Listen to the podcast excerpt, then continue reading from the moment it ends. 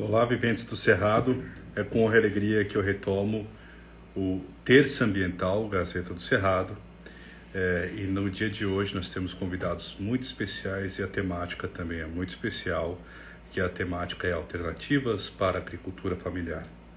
Eu tive a oportunidade nesses últimos meses de visitar é, várias comunidades indígenas e vários locais e propriedades e tive contato com muitas pessoas interessantes. Dos indígenas, eles praticam é, a agricultura familiar de uma forma muito interessante e eu considero até que eles podem sim ser os consultores dessa, dessa prática é, que a gente quer implementar nas famílias, é, em toda a agricultura familiar e a gente vai falar daqui a pouco dessa importância que nós temos dessa, desse tipo de agricultura.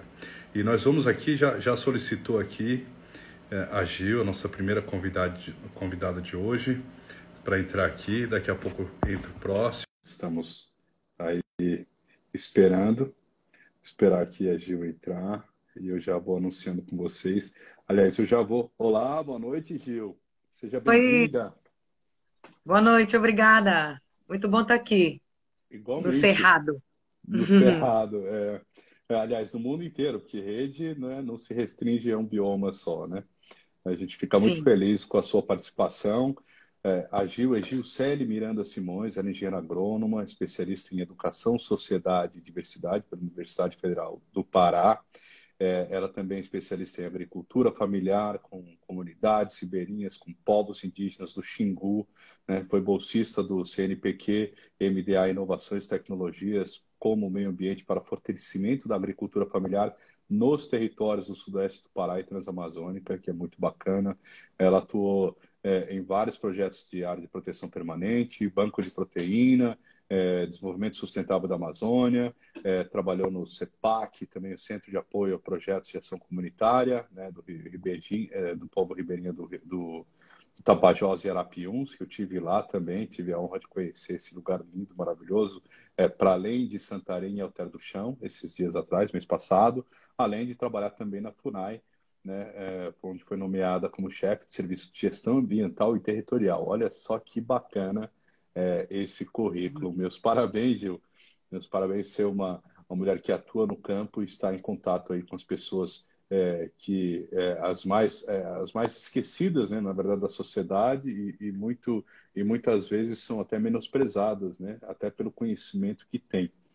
Então, Gil, para a gente começar, enquanto eu vou convidando aqui Antônio Neves a participar também, que é um outro especialista em agricultura aqui, dos, dos maiores que nós temos aqui no Tocantins, eu gostaria que você falasse um pouco é, pela sua vivência nas comunidades que você teve com os ribeirinhas, com os povos indígenas, né? É, como que você vê hoje a situação da agricultura familiar nessa nossa região aqui norte do Brasil? Porque o Tocantins também é região norte, né? É verdade. Então, boa noite aí, pessoal que está assistindo em qualquer lugar aí do, dos nossos biomas brasileiros, né? Me apresentando aqui, eu estou falando do bioma Amazônia, né, aqui de, de Alter do Chão, né? Eu sempre atuei aqui no, no nesse então, bioma. Boa noite né? aí, pessoal. Nessa nessa atuação de, de agricultura familiar, que como foi bem citado aí por você e bem lembrado essa trajetória toda, né? É, como é que eu posso dizer? É o que tem mais peso histórico no Brasil. É, a gente, ah, os mais esquecidos, porém os mais esquecidos que sempre fizeram histórias, revoluções, desenvolvimentos, né? Então, é, a minha, as minhas raízes, né, e a minha trajetória toda, ela é baseada nisso, ela é baseada na agricultura familiar, na agricultura por subsistência, a agroecologia, né? Todo aquilo em consonância sempre também não só com o produzir, não só com cansar o solo, tirar do solo, mas sim também estar tá atuando de forma equilibrada né, com o meio ambiente. É, no atual cenário que nós estamos, nós estamos sendo, sendo obrigados a, a atuar, a desenvolver, a produzir em consonância com o meio ambiente.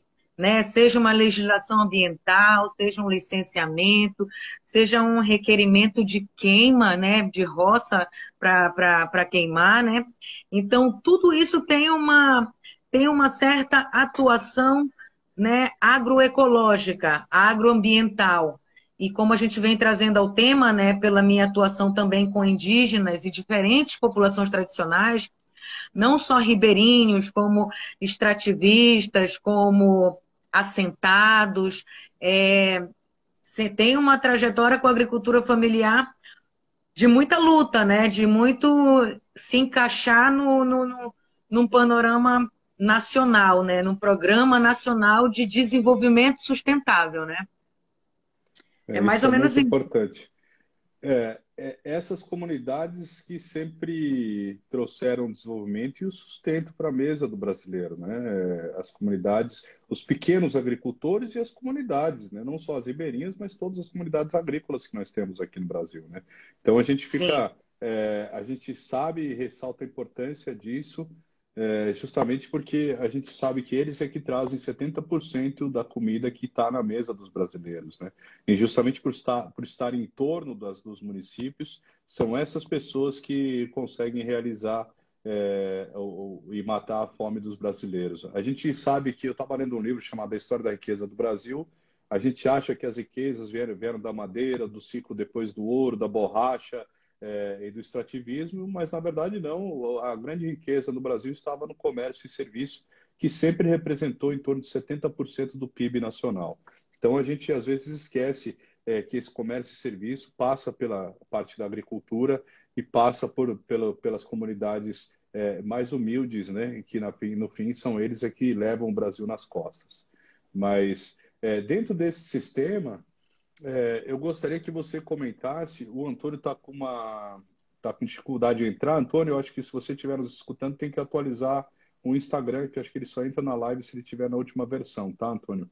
Eu tentei convidar ele aqui, não deu certo, já deu isso é, com outro entrevistado nosso, então pode ser esse problema da, da atualização do Instagram.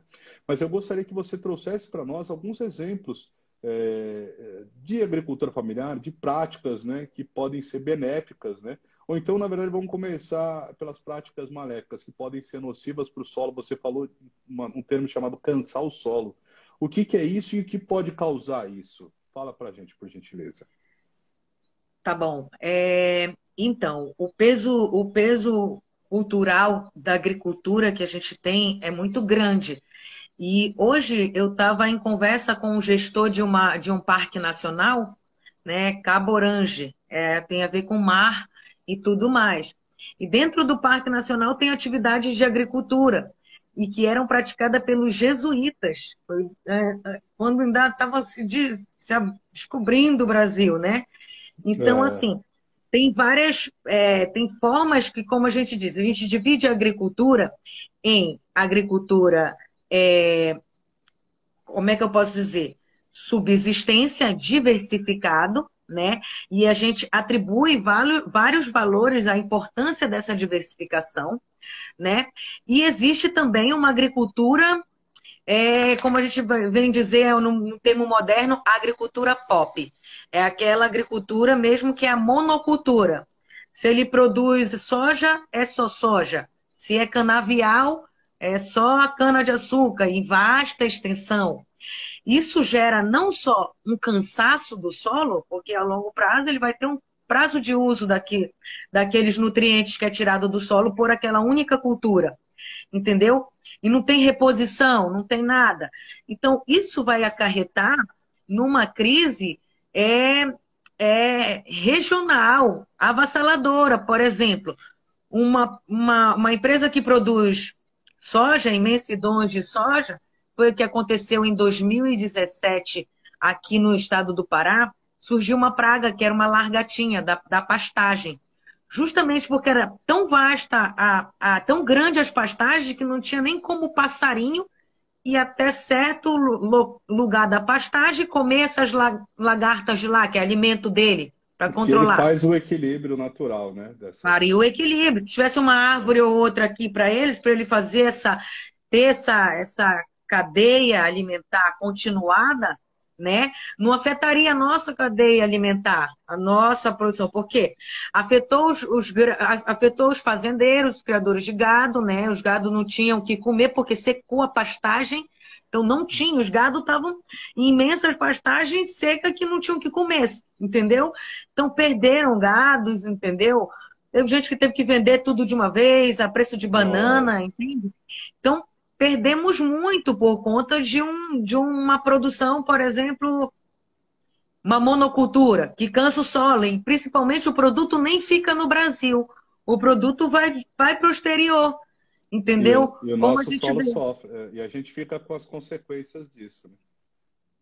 Isso, então isso, isso é cansar o solo. O solo se cansa e nada se produz. Aí a gente tem as nossas grandes extensões de área degradada. Nós existem grandes extensões de áreas degradadas no Brasil, entendeu? Que precisamos fazer políticas públicas para que a gente venha remediar essas áreas, entendeu? Seja o que for, seja um impacto biológico, seja um impacto abiótico, é, causado por minerações, por exemplo, áreas contaminadas com mercúrio, entendeu? Temos programas só para isso, só para trabalhar. Que, que aconteceu trabalha...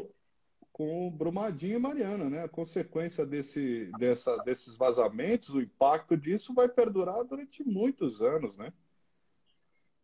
Vai perdurar e se torna, às vezes, uma questão de expulsão daquele povo, né? Porque o empreendimento está ali há muito tempo e está operando há muito tempo, mas por que não notifica o pessoal? Por que não, não, não, não realoca o pessoal antes que aconteça um, um, um impacto desse tão gigantesco para a nossa biodiversidade? Porque desde bactérias, fungos foram afetados, toda a cadeia produtiva, até o pássaro, entendeu? Que, que precisa precisava tomar uma água ali, precisava se alimentar com aquilo ali, tudo ficou, ficou estéril, entende? Então, assim, agora ficou um prato cheio para eles e bem servido para ser explorado agora, só que eles só queriam explorar o subsolo, então beleza, agora está por conta deles explorar, vamos, vamos dizer que vão cuidar. Não, mas vão explorar o subsolo, que era o que eles queriam, entendeu? É onde está todo, todo o nosso valor de Brasil, entendeu? Está ali. Aí vai ser explorado, vai ser tirado daqui e mais uma área gigantesca e mais uma população atingida e mais grandes traumas para o Brasil, né? Então, uma das coisas que eu fiquei muito feliz em conhecer nessas minhas vivências, gravando o documentário é, Lendas do Cerrado, junto aos povos indígenas, né, foi a roça de toco. A roça de toco é muito interessante e eles explicaram por que, que era roça de toco. Porque eles deixam o toco das árvores para que, depois de, de ter determinado tempo na, na cultura, que possa é, a árvore, depois eles passam para um outro local, né? não, não, não, não exaurem né, todos os nutrientes da terra, porque eles não trabalhavam com fertilizantes. Né? Até porque os fertilizantes são 10 vezes mais impactantes que os próprios agrotóxicos. Né? Numa entrevista aqui, uma, uma professora Mas... da Universidade Federal do, do Mato Grosso esclareceu isso aí, e eu não sabia desse dado e fiquei abismado em saber que o próprio fertilizante, que é obrigado a pôr justamente pelo cansaço da terra de monocultura, faz isso. Então, os indígenas eles fazem a roça, limpam a área, deixam os tocos das árvores e daí usam lá dois anos. Daí, dois ou três anos. Daí passam para uma outra área e deixam com que aquelas árvores voltem a Olha que lindo! Olha que cultura linda que precisa ser explicado como é. fazer. Exatamente. Não precisa matar a árvore, tirar a árvore fora. É. Até porque ela é um, ela é um, ela é um, um bem, né, na realidade. É isso que eles querem. Tem os madeireiros, né, que especificamente é só madeira.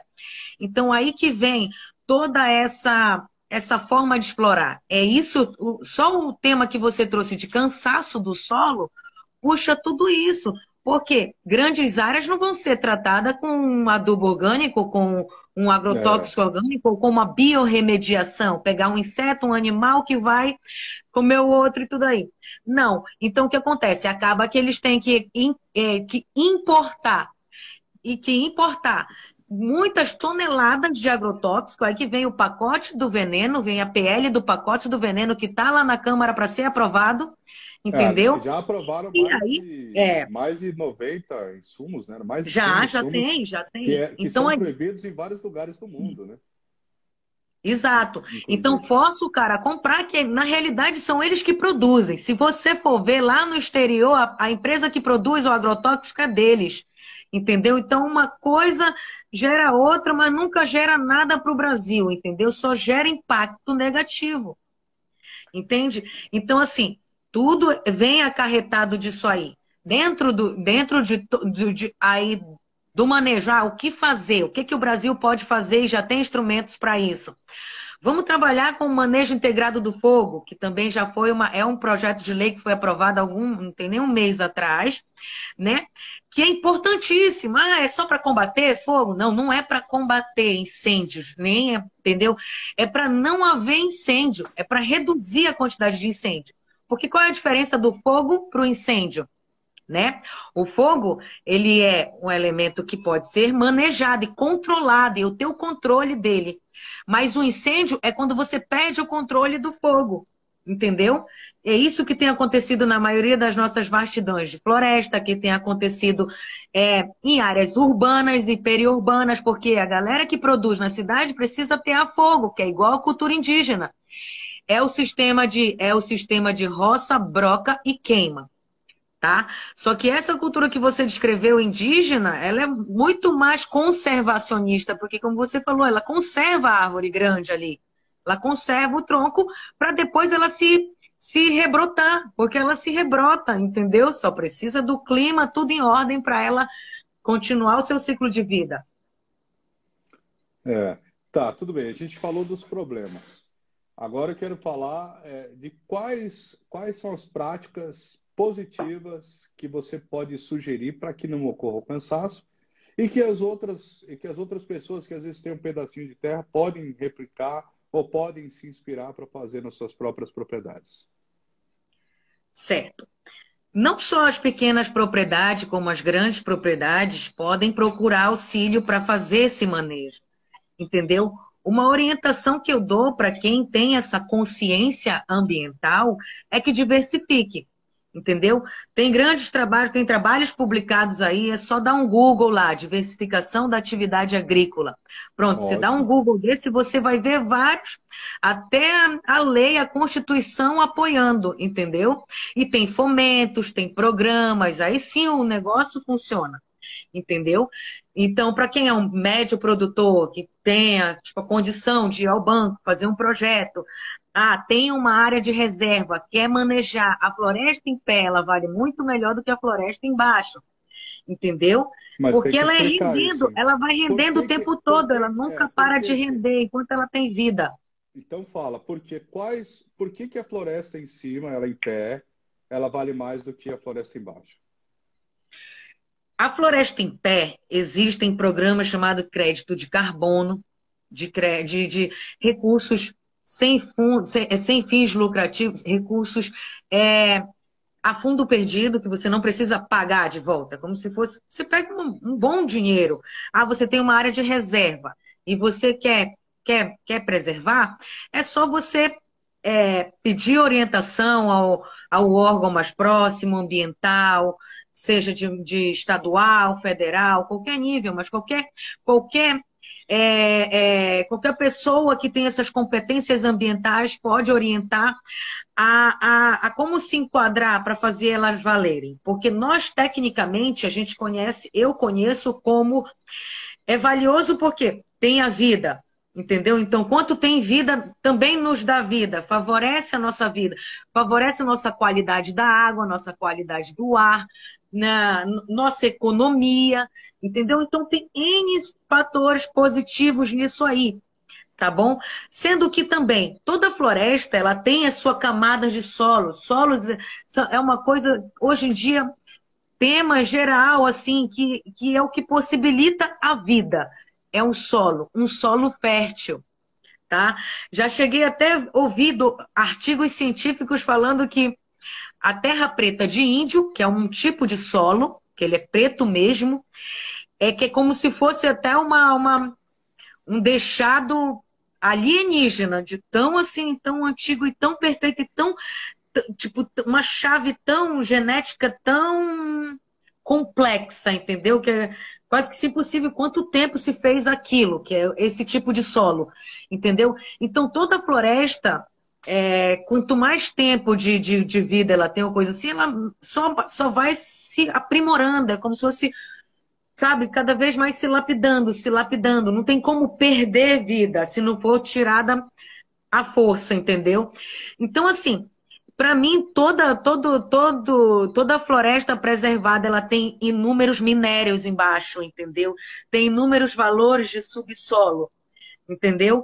Que às vezes a gente, nem nós que somos donos da terra, não temos direito de explorar, porque nós não temos esse direito assim de explorar bem querer, entendeu? Então é bom, porque já serve para uma conservação, entendeu? Então, para mim, a meu ver, não tem comparação de que a floresta vale muito mais em pé do que derrubada.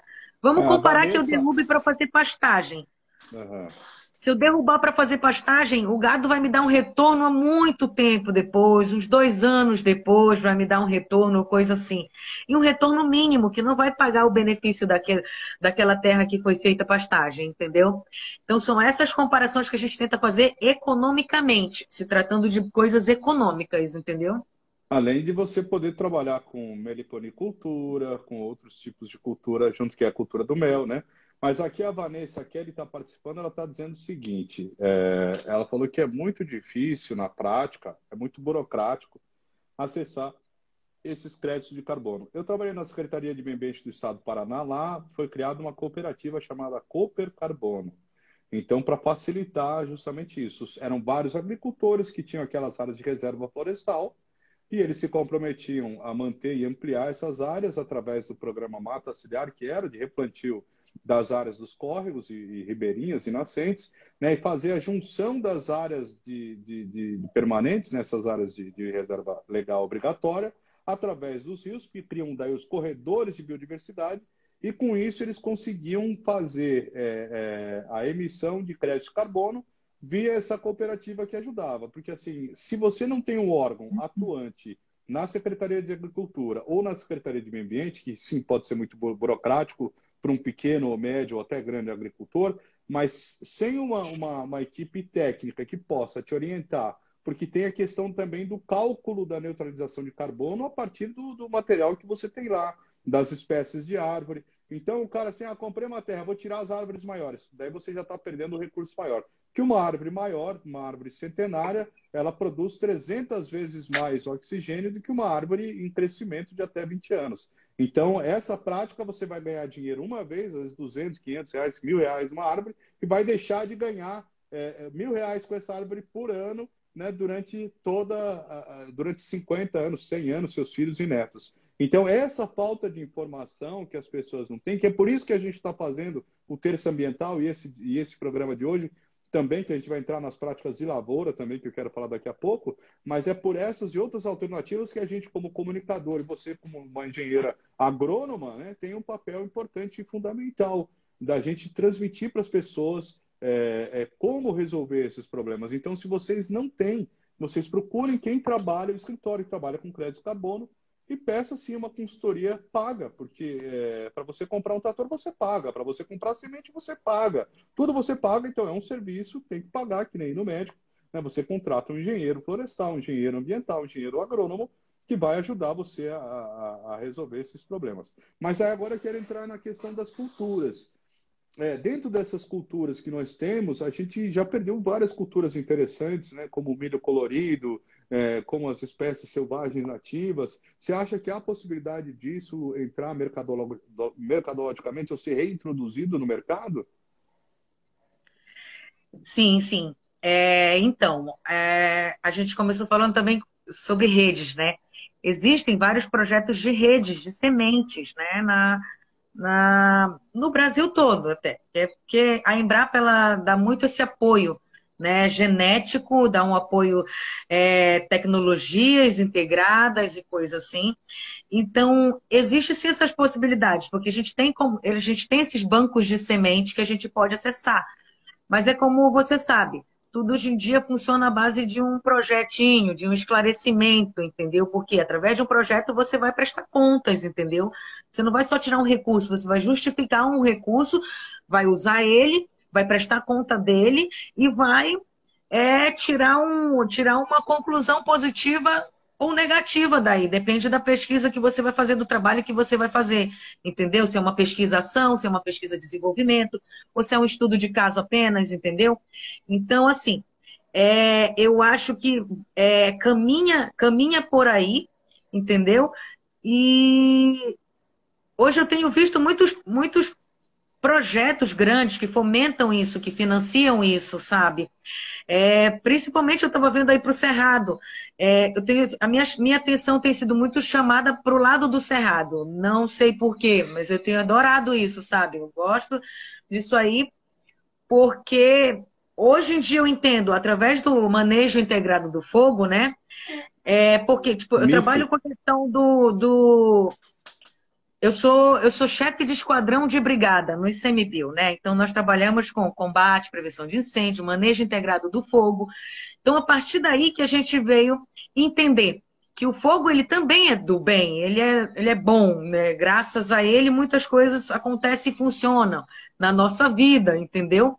Então, assim, o próprio Cerrado, ele nasceu do fogo, porque se não fosse o fogo, ele não nasceria, seria uma floresta amazônica também entendeu? Então, devido passar ao longo de anos e anos e anos e anos, centenas de anos, passar o fogo por ali, é que gerou, criou esse bioma, entendeu?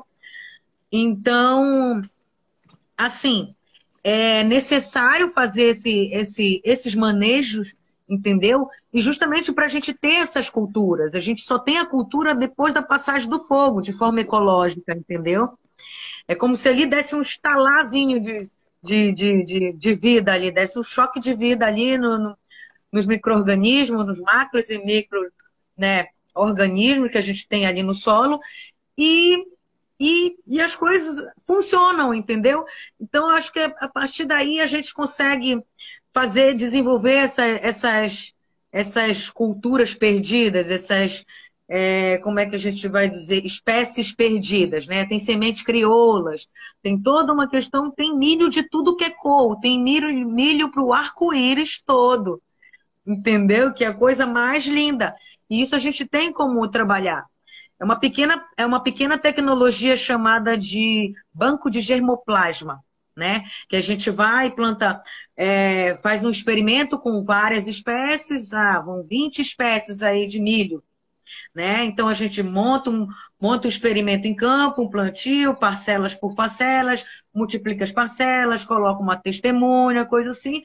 Daí um ciclo, um ciclo do milho, coisa assim, você consegue já ter uma, vasta, uma variedade de semente até para onde você multiplicou aquela região, você já pega aquela semente e distribui para os agricultores dali, daquela vicinal, daquele ramal, da, daquele, daquela comunidade entendeu? E assim a gente vai resgatando, né, recriando nossa, nossas, nossas espécies, né, ancestrais. Tá, ótimo. Então você tinha falado para agricultura familiar, o bacana é diversificar.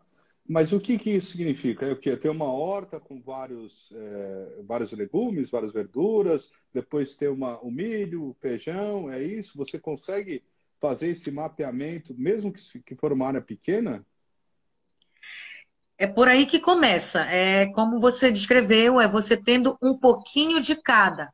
Sendo que uma é, é, é como se você reconstruísse a cadeia alimentar novamente, porque você vai, ah, você cria a galinha, a galinha gera o estrume para adubar a horta né? Já, já a horta já, já gera um, um produto, as cascas e tudo, já dá para fazer uma compostagem onde vai gerar um minhocário, que você pode alimentar a galinha e complementar não só com milho, mas o minhocário. Trabalhar uma parcelinha de milho, já que você está trabalhando com galinha. Trabalhar um tanquezinho, uma caixa d'água que seja com peixe, com umas espécies de peixe, entendeu?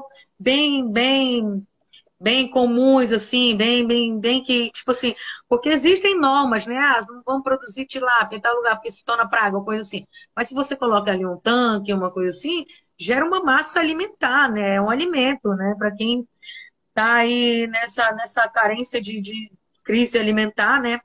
eu estava assistindo hoje uma, uma, reportagem sobre o Talibã, né? Como é que tá ali no caso do Talibã, o apoio e tal. Inclusive o sonho deles de conseguir vir para o Brasil, entendeu? Um refúgio ou coisa assim. Mas, pô, vamos pensar tudo isso aí, entendeu? Tipo, é uma crise política, geopolítica, coisa assim. Mas é, tem também suas, suas formas aqui, de produzir, é tem seus meios de ajudar. É, a riqueza que nós temos aqui é a riqueza hídrica. Eu, eu, tive, eu tive no Oriente Médio, na Síria, na Jordânia, e quando eu sobrevoava fazer os voos, a única área verde é a área que tinha aqueles poços artesianos super profundos, que daí faziam aquele sistema circular, né, que é aquele abraço de irrigação, contornava e ficava aqueles círculos de irrigação, né? Então, assim, a gente também, como a gente tem excesso de água, abundância, uma riqueza hídrica, a gente não sabe o que é não ter a água. Né? A não ser que a gente vá lá para a zona da Caatinga, né? depois da beira da mata no Nordeste brasileiro, que tem o Agreste, o sertão nordestino, que ali também já foi uma área verde, né? a gente não sabe o que não é ter uma área com, com abundância hídrica. Né? E a gente não sabe também como gerenciar toda essa riqueza hídrica nós, que nós temos, e além do que nós estamos contaminando as nossas reservas de água, que são os aquíferos, com é, esses fertilizantes que vão infiltrando na terra Demais. e os agrotóxicos que estão infiltrando na terra. Isso, a gente está numa, numa, cadeia que, se a gente não tomar cuidado, a gente está é, contaminando a nossa própria água, que vem acontecendo isso. Eu trouxe uma professora tá. que, ela, dentro das pesquisas dela, ela falou que até o autismo é provido de excesso de agrotóxico. E nas cidades onde tem é, aquela pulverização aérea, os casos de autismo aumentam muito mais do que onde não tem é, esse, esse tipo de, é, de agrotóxico. Mas aqui eu, eu, achei interessante a, a pergunta do Oliveira aqui, ó, como lida com a transgenia e as culturas, como lidar né, com, a, com a transgenia e as culturas crioulas, né? Isso aí vai para ti, a nossa engenheira agronômica que está aqui falando. Pode falar, Gil, para nós. Como que você tá vê essa situação? Só vou complementar aí sua fala sobre a questão, de fato, do, do, dos impactos que esses agrotóxicos geram para nós, né?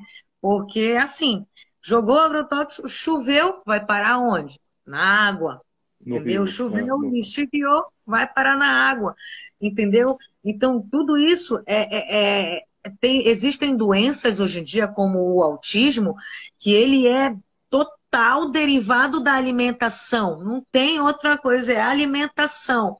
Entendeu? Existem até áreas urbanas, assim, onde existe muito aquela. É, muito consumo de frango, frango de granja. Muito hormônio, hum, muita coisa. Ah, taca frango, entendeu? Então, não sei o quê.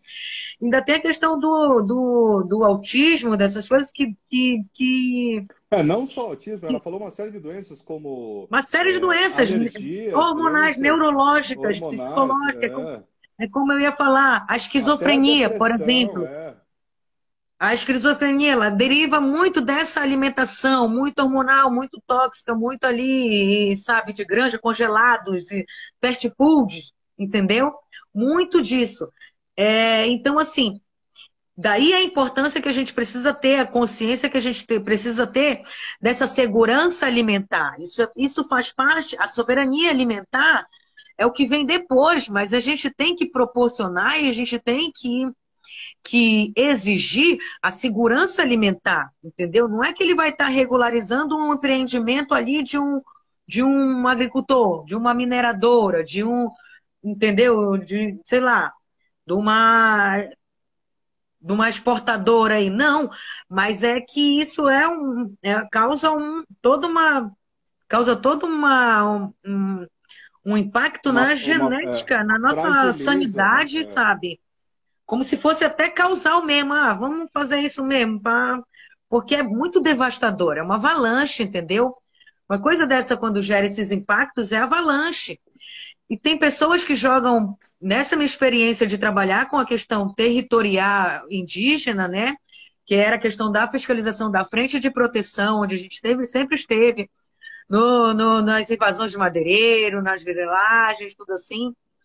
É, pessoal jogava de, de avião agrotóxico nos indígenas, cara, para banir Nossa. mesmo. Era uma arma, era uma arma para banir os indígenas, entendeu? Fazia proposital, jogava lá, em cima da, da coisa deles, entendeu? Nossa. Então, quando, assim, é. Quando não era meningite, né? Sim, inúmeras, tem inúmeras cenas, né? Doenças, é. É. Aí, é, é, tá, esqueci o, o a questão não, do, do, do, do Oliveira, né? É, a questão dele. Respondeu o Oliveira. A, a transgenia, porque a, a, soja hoje no Brasil, 98% era uma soja transgênica, né? Dessas empresas, Roundup e tal. E que já vende o próprio defensivo, né? É, agora, qual que é a diferença entre a, é, é, entre a transgenia e a, a semente crioula?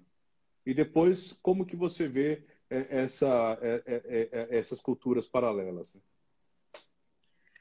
É, eu vejo, eu vejo de forma positiva, partindo do princípio que, que se queira produzir mais alimento e não só explorar um consumo, entendeu? É a questão da transgenia, né? Porque a transgenia seria o quê? Um criado, essa semente crioula recriada em laboratório, entendeu? Como se fosse criar um clone, entendeu?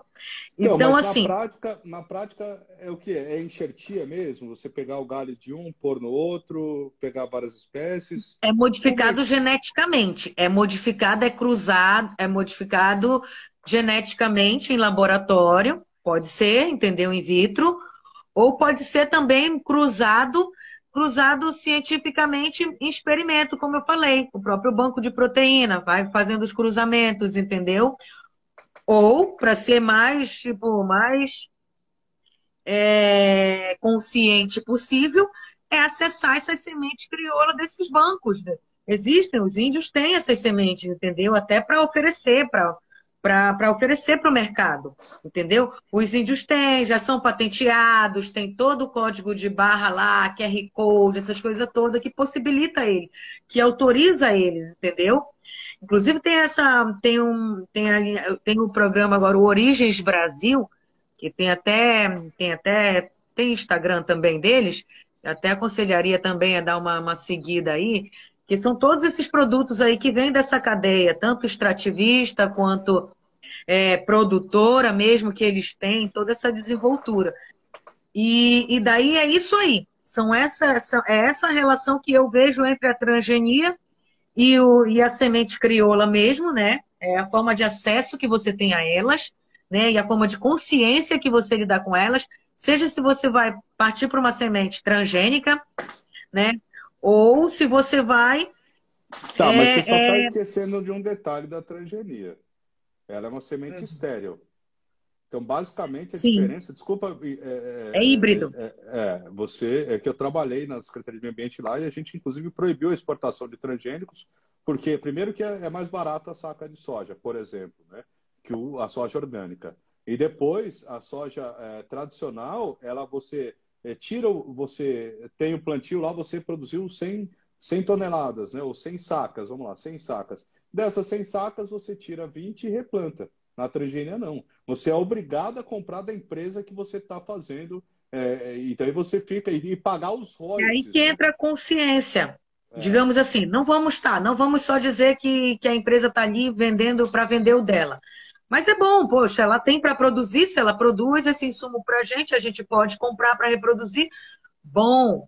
Agora, se não tem, se quer fazer da forma mais consciente, faz com as sementes crioula mesmo, entendeu?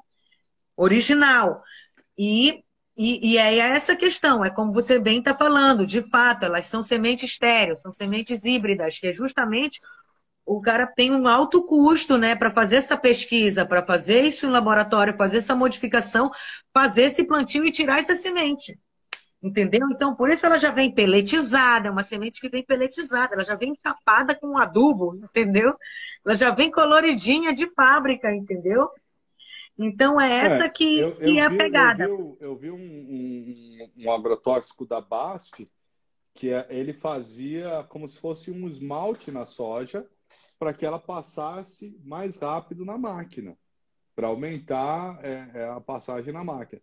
Mas daí eu falei, mas isso aqui, como é que você vai lavar isso na hora de moer e tal? Não, vai, vai assim mesmo.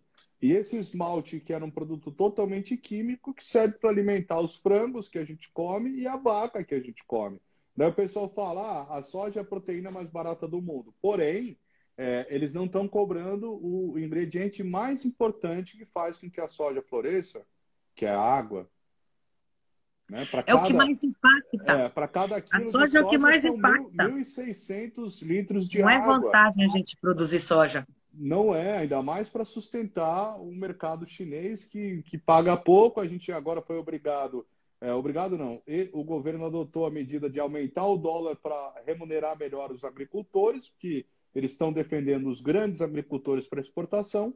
Só que a consequência disso foi que aumentou o alimento é, em geral do Brasil inteiro, que depois atrelou o dólar a, a, a, gasolina e o diesel ao dólar, que não precisava, porque a gente tinha autonomia também de produção de petróleos, né? vendeu as refinarias, e isso tudo impacta na cadeia. Mas a grande questão, é, é voltando ao, ao, tema do disso, né? as alternativas para a agricultura familiar.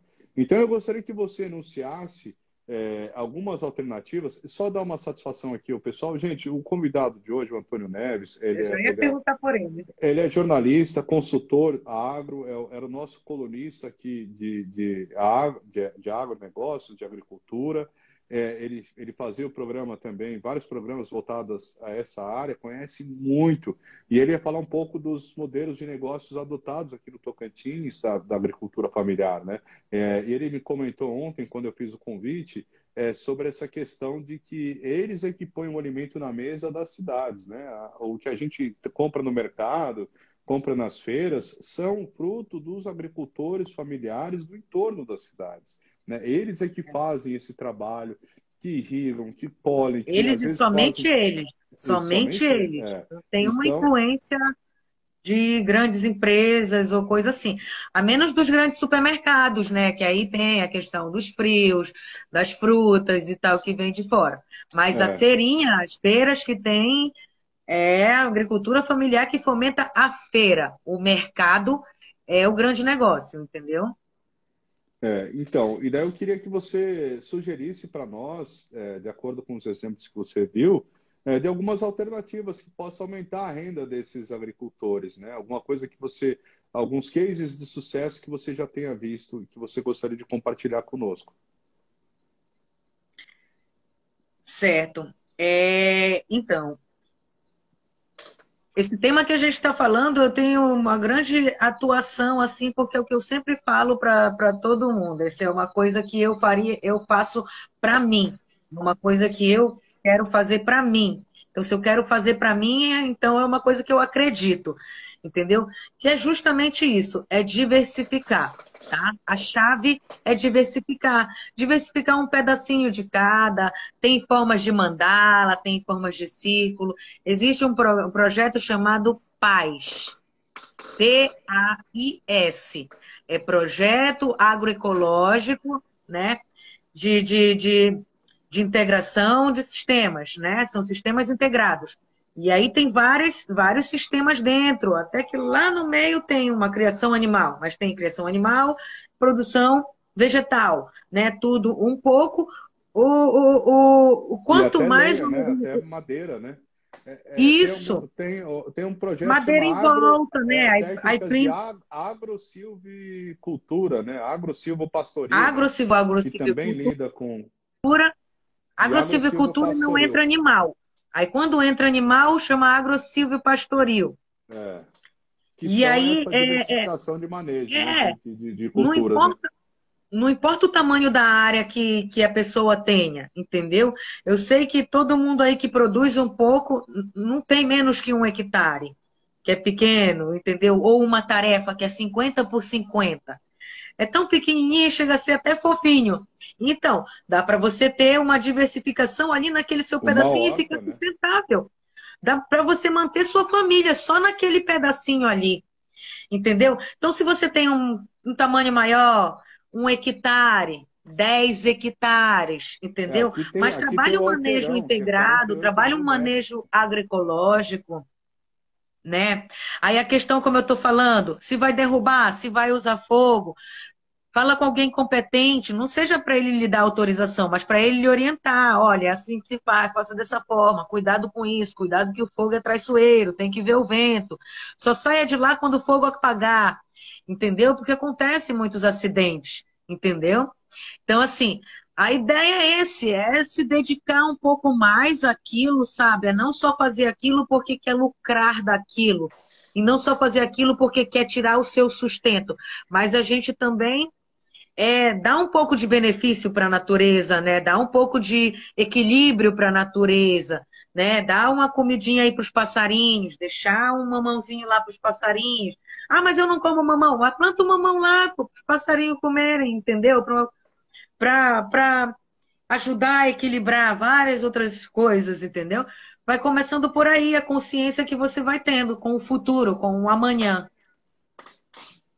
É, e tem, tem como transformar também, se a terra tiver um potencial turístico, tiver um atrativo, você pode trabalhar com turismo rural, né? É, ou turismo ecológico. Se ela não tiver um atrativo, você pode fazer um restaurante rural. É, eu sou do Paraná, lá tem muitos restaurantes no campo, que é o quê? Tem uma horta, uma vaquinha para tirar o leite e fazer o queijo fresco, né? Você tem um restaurante colonial, né, de comida de fazenda, e as pessoas que moram na cidade gostam sim de diversificar, passar um fim de semana onde tem uns animaizinhos, uma cabra, um coelhinho, uma vaca, né? uma mini vaca, que aqui tem é, criação de mini vacas, que é a coisa mais fofa, né? Então, você é super pode, atrativo, sim, né? É, diversificar e pensar também numa área rural como uma área para o turismo, né? Para você, é, além de produzir a sua horta, você produzir, é, aliás, ter um espaço para poder receber as pessoas, né? Quer abrir bangalôs, quer abrir né, chalés, área de camping, né, fazer arborismo, que é aquela estrutura de madeira para as crianças brincarem no meio da floresta, dentro da área de preservação permanente, que isso aí não prejudica, não impacta, e você consegue ter essa integração do turismo com a preservação ambiental. Então, falta realmente informação, falta realmente alternativas, falta gestão das secretarias de agricultura, sair um pouco dessa desse, dessa, dessa, desse nicho de ah, é só agricultura, é só transgenia, que na verdade é muito mais, né? Eu sou a favor dos alimentos orgânicos, eu tenho horror aos alimentos transgênicos, né? Ao contrário, é que você é engenheira agronômica, vários professores vocês ensinaram esse manejo já com, com né? Mas eu, eu prefiro o alimento orgânico sem veneno, que não traz eu também tenho horror. Mas é eu tenho um, várias é um coisas. a pasta de dente. Tem até pasta de dente que prejudica várias coisas na gente. Flúor demais, tudo vai, vai, vai ajudando a gente a pensar. Nem a ter é. sonhos à noite, assim. Eu tenho esse, esse pânico também, essa versão aí. Mas não deixo de comer. Também não sou aquela louca do, dos orgânicos, entendeu? Como muito. Tá? Mas, mas, assim, sempre com aquela, aquele pezinho na consciência, tá bom, vou ficar um mês sem comer de novo isso aí, entendeu? Quase assim. É, mas então, eu, mas eu fico feliz dessa, dessa possibilidade da diversificação. Aqui, aqui no Tocantins tem uma, um estímulo também a, a, a cultura, né, do, do é, piscicultura, né, que é a criação de peixes, né? Você falou da questão da tilápia. Aqui estão tentando fazer uma lei agora Agora não tenho certeza se ela foi aprovada, né? Porque tinha essa questão é, de ser uma espécie exótica, né? De não poder, mas eu acho que acredito que tenha sido aprovada. Tem muitos criatórios de peixe, né? É, tem problema é... com a tilápia, mas aí dá para fazer criações. Eu... Peixe selvagem. Dá para fazer criações na, na, na caixa d'água. Eu falo assim, sabe? É, eu, eu... Tenho. Cara, não tenho. Tem saída. Aqui o Sayum era um super defensor da piscicultura, ele ensinava, inclusive aqui na Agrotins, que é a nossa feira agropecuária daqui, e ele mostrou uma piscina dessas, né, que a gente essas um pouco maior, que viram um tanque, é, com a renovação de água, inclusive com que daí a, a defecação dos peixes usa para poder irrigar é, com nutrientes as áreas de, de, plantio de hortaliças no entorno. Então você integra a criação então. de peixes com a, com a água que você precisa trocar né, do tanque para estar tá sempre limpa, para poder fazer irrigação da, da tua lavoura, né, da tua horta, sim, da tua criação. Sim. Né? É a mesma é. coisa com, com, com, com, os restos das galinhas, né, que você pode varrer o chão do, do galinheiro e também usar como fertilizante natural. Né? São várias alternativas sim, que nós temos. Sim. Outra coisa que a gente trabalha bastante, assim, são técnicas que vou, você vai falando e eu vou lembrando. Então, assim, existem várias técnicas que eu atuo. Eu sou instrutora do SENAR, Serviço Nacional de Aprendizagem Rural. Né? Então, a gente vai dar instrutorias de várias cadeias produtivas. Criação de suínos, tudo caipira. Criação de suínos, criação de aves, é, é, vamos lá, criação de peixes, entendeu? De várias formas.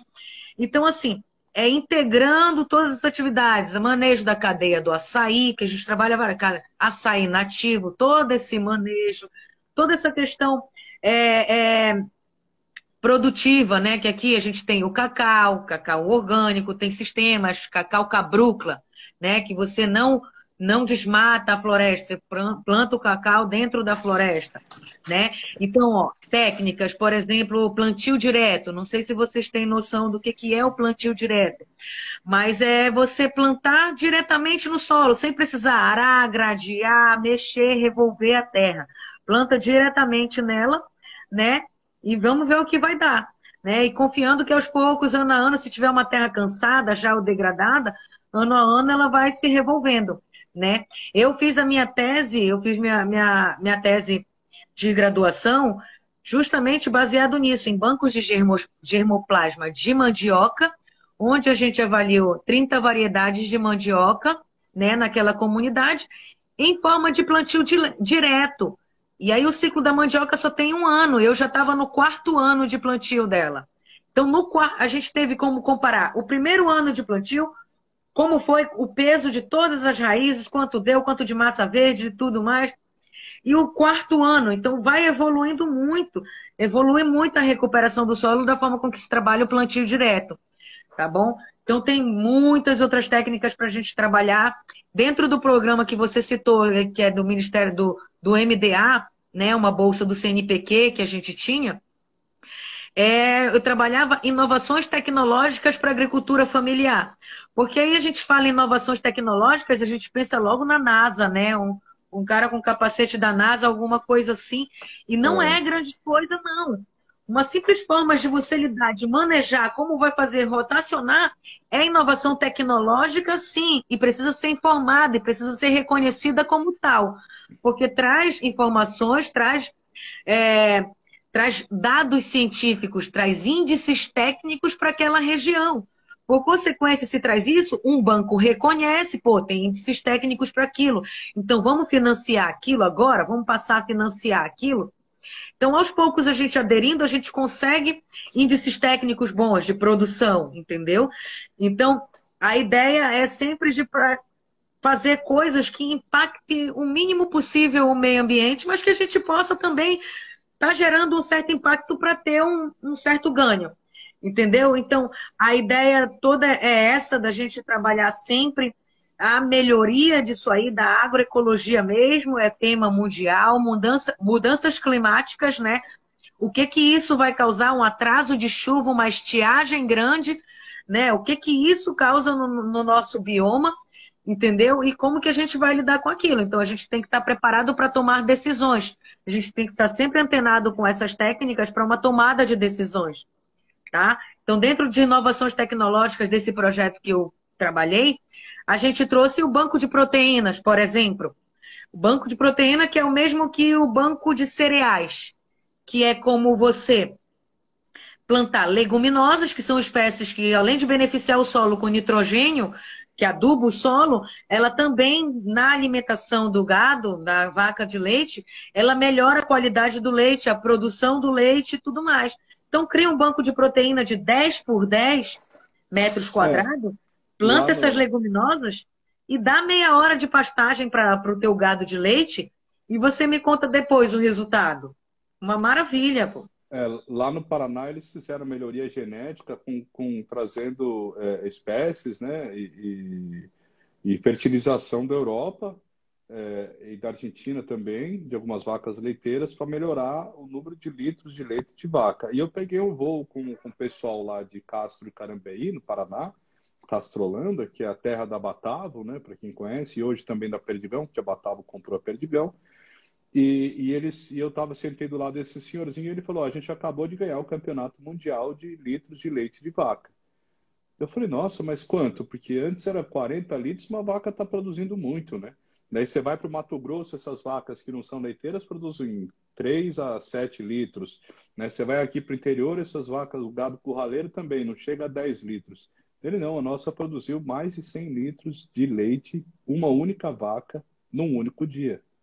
Então você tem essa melhoria, você consegue fazer e nas e, e, na, e, quando eu tive passei uma temporada na Europa, eu vi essas pequenas propriedades que você falou, de 50 por 50, e que tinham lá 20 vacas, e o cara fazia, e ele fazia o próprio chocolate a partir daquele leite com essas vacas. Então tem a indústria da transformação, e o que eu achei bacana em ver na ilha de Marajó, a ilha do Marajó, lá, lá né, no Pará, aí no Pará, perto de Belém, com a questão da, da búfala, né? Mussarela de búfala, doce de leite de búfala, manteiga de búfala. Baby né? búfalo, carne de búfalo, né? Carne de búfala é sensacional. Fina, é super fina. do que a própria filé mignon, que a gente paga aqui horrores, né? E é, um, é, um, é, um, é, um, é, um, é uma espécie que dura quatro, cinco vezes mais do que a vaca comum, né? As que forem as leiteiras, por exemplo, né? Ou o gado tradicional, se você for utilizar na lavoura, porque lá eles usavam nas praias, né? Então, tem, é, tem também esse aspecto da indústria da transformação, né? De você pegar, às vezes, o leite numa criação, você transformar num queijo, transformar em manteiga, transformar em derivados, né? A próprio iogurte natural. Você tem uma série de produtos que podem agregar valor e que você daí vai precisar atrás de um, um CIF, né? Que é a autorização do Ministério, né? ou do Ministério da, da, da Fazenda, né? Ou então da, da Secretaria, tem os os, os selos e autorizações municipais, estaduais e federais, né? Depende da área que você é, dá conta de, de, de, de abranger para vender, você vai indo atrás disso e tem que ir se profissionalizando aos poucos. Você acha que esse processo tem acontecido para a gente ir encerrando essa live? É, então, tem. Que bom que tem. Você, como veio aqui no Marajó, conseguiu ver, observar isso. Hoje eu estava num, monitoramento da gestão né, de unidades de conservação. E aí, como eu tinha falado antes, eu estava fazendo o preenchimento do Parque Nacional do Cabo Orange. É um parque nacional bem grande, tudo. Não deveria ter populações tradicionais dentro, não deveria ter uso dentro, né? Por ser um parque nacional, está tá na categoria né, de proteção integral. Então, assim, mas de qualquer forma, olha só por que que tem Aí acaba se beneficiando, a população próxima acaba se beneficiando do, dos campos, dos campos mesmo com os bubalinos, e também eles têm plantios, grandes plantios de melancia dentro do parque. Aí, aí no preenchimento está lá, é proibido, porém proibido, porém concedido, né, o, o uso, porque não tem regularização, ainda o parque não tem regularização fundiária entendeu? Então, acaba sendo as nossas dificuldades, seja tanto das unidades de conservação, né, olhando pelo lado governamental, né, de regulamentador, como também pela questão do produtor, do, do, do, do da pessoa, da população tradicional.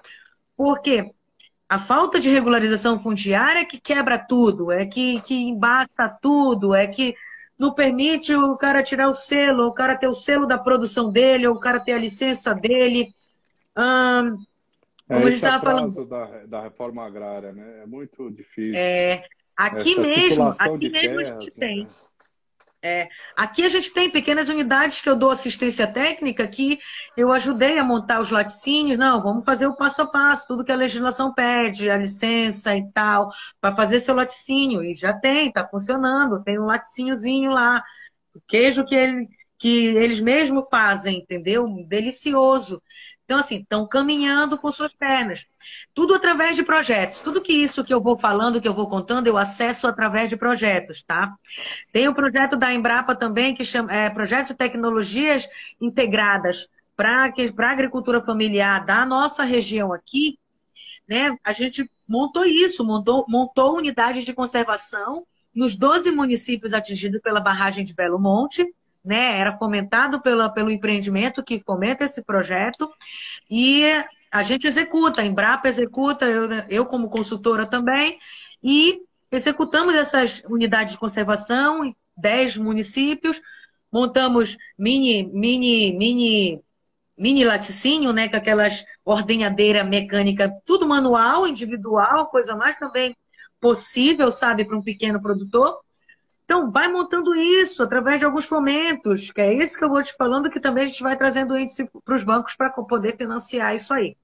Então, de modo geral, é isso. Tá Mas bom? só consegue é... financiar se tiver uma terra regularizada, senão não tem acesso a essas linhas de crédito. Exatamente. é, e, e, por isso que eu te digo que é a questão do fundiário, da regularização fundiária que, que breca todos os, todos os ânimos para continuar caminhando, certo? Que é justamente isso, sempre tem esse tipo de conflitos, né? Fundiários. Exatamente. Eu, eu conversei aqui com a Gilcele Miranda Simões, carinhosamente chamada de Gil. Ela é engenheira uhum. agronômica, especialista em educação, sociedade e diversidade pela Universidade Federal do Pará. Também fez é, especialização em agricultura, é, especialização em educação, sociedade e diversidade também, além da engenharia agronômica ele trabalhou é, com os povos indígenas do Xingu, com projetos ribeirinhas, foi bolsista do CNPq com tecnologia, né, tem uma vasta, é, uma vasta estudo, trabalha no CMBio, né, então, é, meu, muito obrigado pela sua participação, eu deixo aqui aberto também para suas considerações finais e te agradeço novamente, é uma honra e alegria te receber aqui no Terça Ambiental da Gazeta do Cerrado, que está voltando hoje após um período de recesso, e justamente eu fui fazer um trabalho de campo aí no Pará, inclusive a gente conseguiu é, se conhecer lá, a qual é, tornou possível esse convite da sua participação hoje. Muito obrigado, é, eu agradeço novamente a sua participação. Então tá bom. É...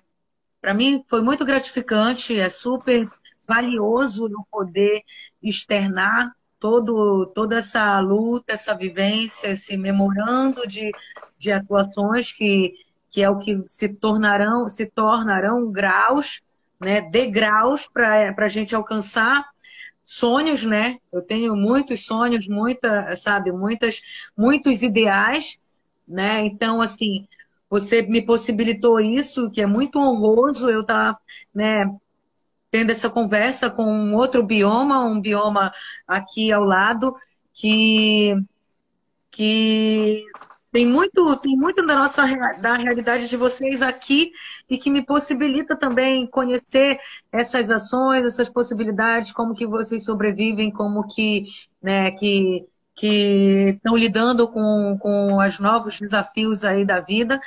E é isso, até por esse veículo que a gente está tendo agora, que é, devido a essa crise sanitária que a gente está vivendo, né? Então a gente teve que se inovar, trabalhar assim, que é muito mais bacana, conseguimos atingir aí o mundo, se quiser acessar aí e acertar o nosso, o nosso, o nosso nome aí, consegue achar a gente. Então é agradecer justamente por isso, e dizer que a gente está aqui 100% no ar, 24 horas para para ver que as coisas aconteçam no Brasil de forma geral, não só de forma ambiental, mas que isso gera uma satisfação para a gente de plenitude, gera uma satisfação psicológica na gente, de poder descansar em paz, ficar tranquilo, deitar com a cabeça em paz, que está fazendo um bom trabalho, de que as pessoas estão felizes com isso e estão sendo gratos com isso. Tá bom? Então, muito obrigado mesmo também pela oportunidade, especialmente para você, Marco, é, estamos aí para próximos debates, próximas conversas, próximos diálogos, perguntas, dúvidas. Tem muitos assuntos para abordar, tá bom? Como a gente já conversou antes, tem vários outros para pautar. Então, não, não estranhe se nos vemos mais vezes por aqui. Muito obrigada. Maravilha. Eu te agradeço demais. Quem iria participar conosco era Antônio Neves, jornalista especialista em, em agro, nosso consultor também nessa área, e conhece muito por ter essa vivência prática é, de campo e ele ia falar um pouco mais desses detalhes aqui, justamente nesse bioma cerrado. A gente vai trazer o tema aqui voltado a esse bioma nas próximas edições.